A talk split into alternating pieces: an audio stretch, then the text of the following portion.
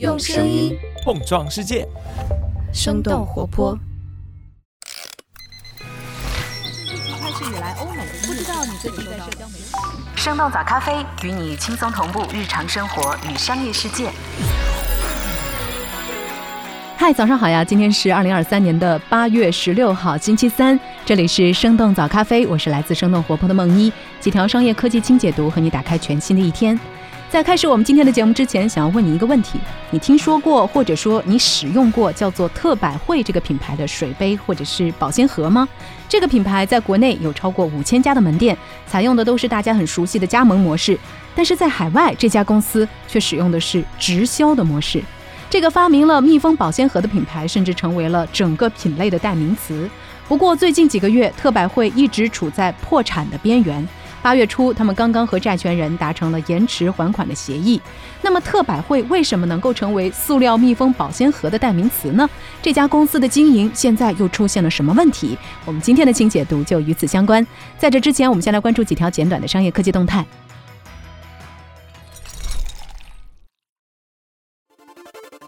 抖音成立新文娱部门，上线抖音进口超市。根据三十六氪八月十四号的报道，抖音在近期成立了一个新的文娱部门，包括直播节目、音乐、综艺、影视剧和明星等等多个业务。在新的文娱部门当中，优先级最高的是以赛事和演唱会为主的直播节目。近两年，抖音其实已经加码过一些节目直播，而且观看人数并不少。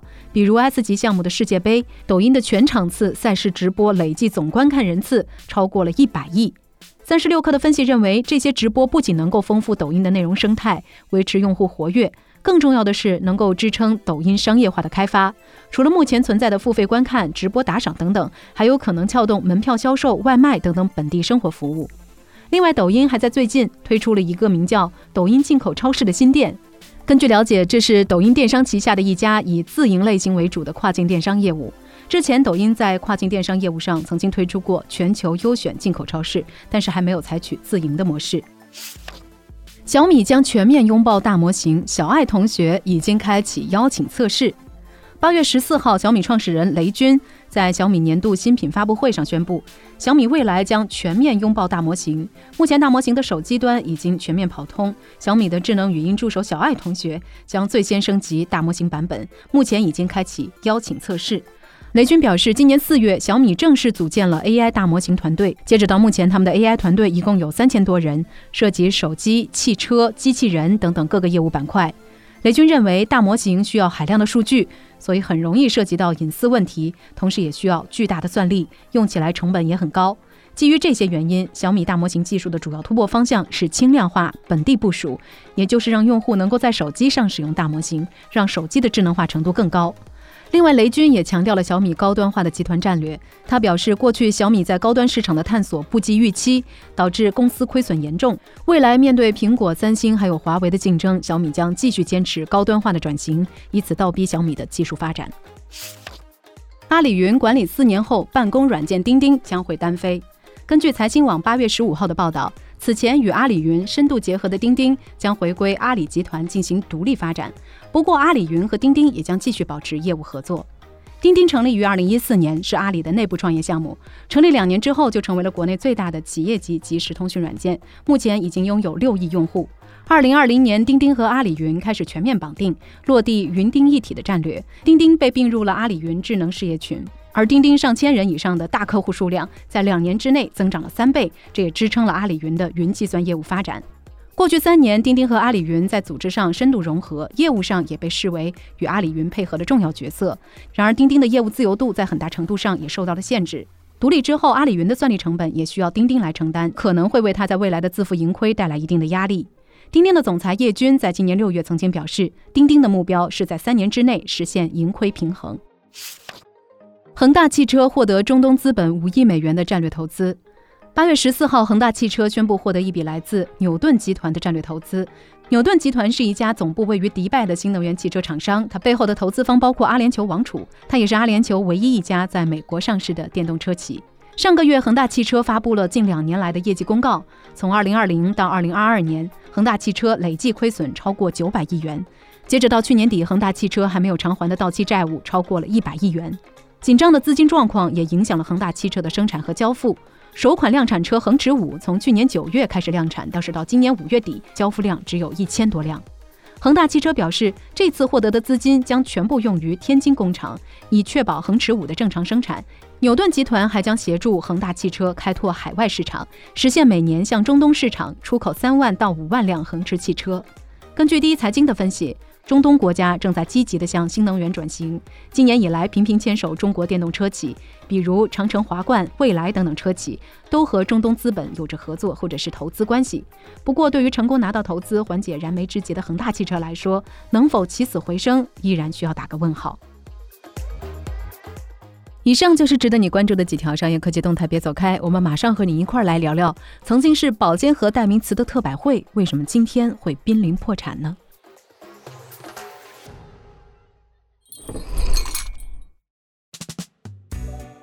欢迎来到今天的清解读。四个月之前，生产塑料密封保鲜盒的公司特百惠在提交给美国证券交易委员会的一份文件中提到，如果不引入外部资金的话，特百惠很可能会倒闭。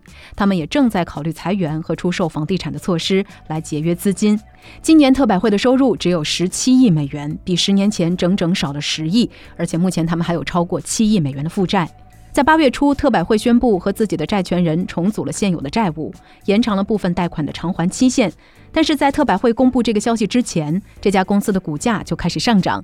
在七月末到八月初的两周之内，特百惠的股价翻了五倍。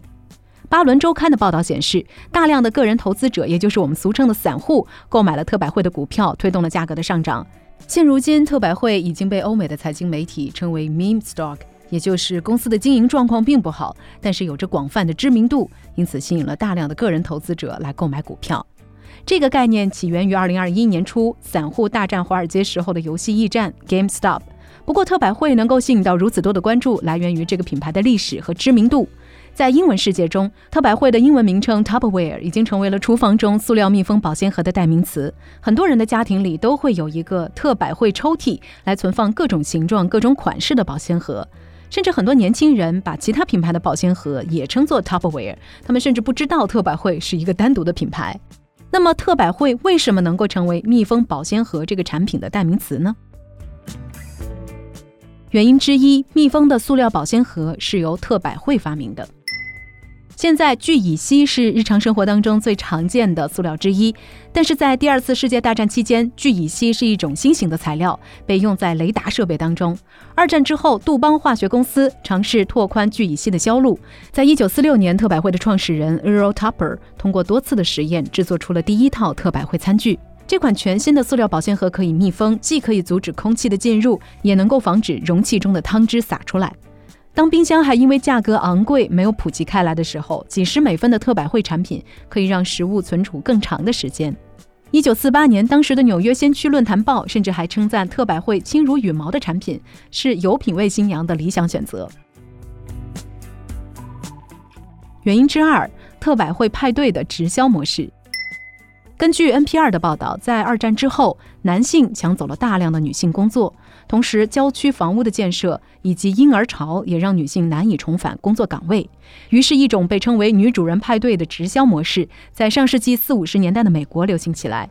一位女主人邀请十几名亲友和邻居到家里来做客，在聊天娱乐的过程当中，再由女主人向客人推销像床单、枕头和厨具之类的各种商品，而这位主持 party 的女主人则可以从中获得佣金。对于当时的消费者来说，特百惠作为一种塑料的厨具，还是一个全新的品类。人们习惯使用玻璃或者是陶瓷的容器，所以特百惠产品的销量一直不是很理想。特百惠的创始人也意识到，他们需要直接向顾客来展示自己产品的优点。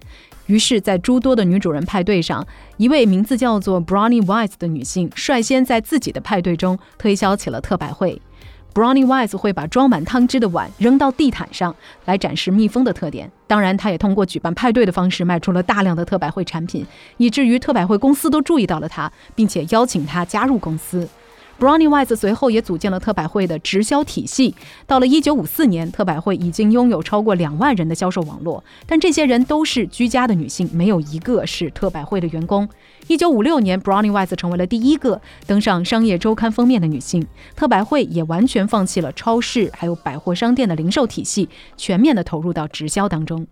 那么，为什么曾经作为一个品类代名词的特百惠，如今的销售额会不断的下滑，甚至濒临破产呢？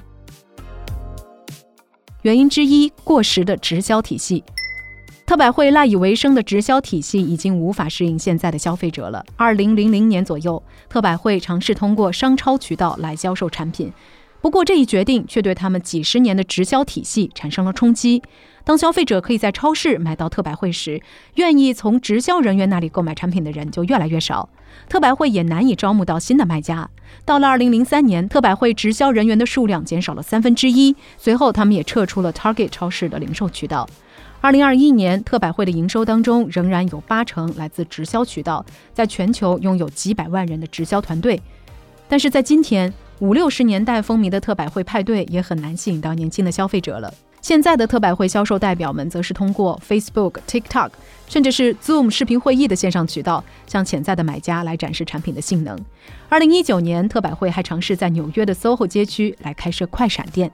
根据 NBC 的报道，去年的十月，特百惠决定重新进入美国连锁商超 Target 的渠道，同时在线下超市和 Target 的网站上来进行销售。西北大学商学院的教授表示，特百惠放弃直销模式，并且转向 Target，就等于承认他们的核心直销商业模式不起作用了。其实，特百惠也并非没有办法摆脱对直销模式的依赖。在中国，特百惠就从直销变成了加盟模式。创业邦杂志的报道显示，在转变经营模式的八年时间里，特百惠中国的业绩成长了十倍，特百惠中国的增长率也一直位列全球分公司第一。财报数据显示，截止到二零二一年年底，特百惠在中国拥有超过五千个销售网点。原因之二，竞争者的加入。随着加工技术的普及，特百惠密封专利的过期，有越来越多的品牌在生产和特百惠同类型的塑料保鲜盒，比如乐扣乐扣，还有宜家以及膳魔师等等品牌，都跨界到了这个细分品类里。特百惠的价格也比同类产品贵出不少，但是他们还是认为自己的产品品质要比竞争者们更好，而且通过线下的实物展示，消费者也愿意为特百惠支付溢价。乔治城大学商学院的教授克里斯蒂诺德海尔姆表示，Target 超市中的特百惠和其他同类型的产品并没有什么区别。厨房用品的消费者更加倾向于通过价格来比较产品。原因之三，疫情的正反面。在疫情期间，居家办公的人们自己在家做饭，需要保鲜盒来储存那些没有吃完的食物。特百惠也在二一年和二二年经历了销售的恢复，但是随着大家重返办公室，特百惠短暂的畅销也成为了它最后的回光返照。疫情期间，欧美市场迅速崛起的外卖服务也给了特百惠最后一击。很多餐馆为外卖提供的包装盒都是可以重复利用，甚至能够放在微波炉里来加热。特百惠自己也参与到了这个市场中。二零二一年的年报当中提到，特百惠和加拿大咖啡品牌 Tim Hortons 合作，为 Tim Hortons 的三明治提供可以重复使用的包装盒。当消费者可以重复使用免费的外卖包装盒的时候，大概率不会再去购买新的特百惠产品了。特百惠似乎越来越难以适应新的时代了。BBC 的报道认为。特百惠把女性的社交网络当做自己的销售渠道，延续了性别的刻板印象，又将女性和家务联系到了一起。环保问题也是生产塑料制品的特百惠不得不去面对的。所以说到这儿，我们也很想知道，你平时使用保鲜盒的概率高吗？你对特百惠这个品牌还会有些什么样的记忆呢？欢迎在我们的评论区和我们一块儿来聊聊吧。这就是我们今天的节目了。我们其他的成员还有监制泽林、监制一凡、声音设计 Jack、实习生亏亏。感谢你收听今天的生动早咖啡，那我们就下期再见。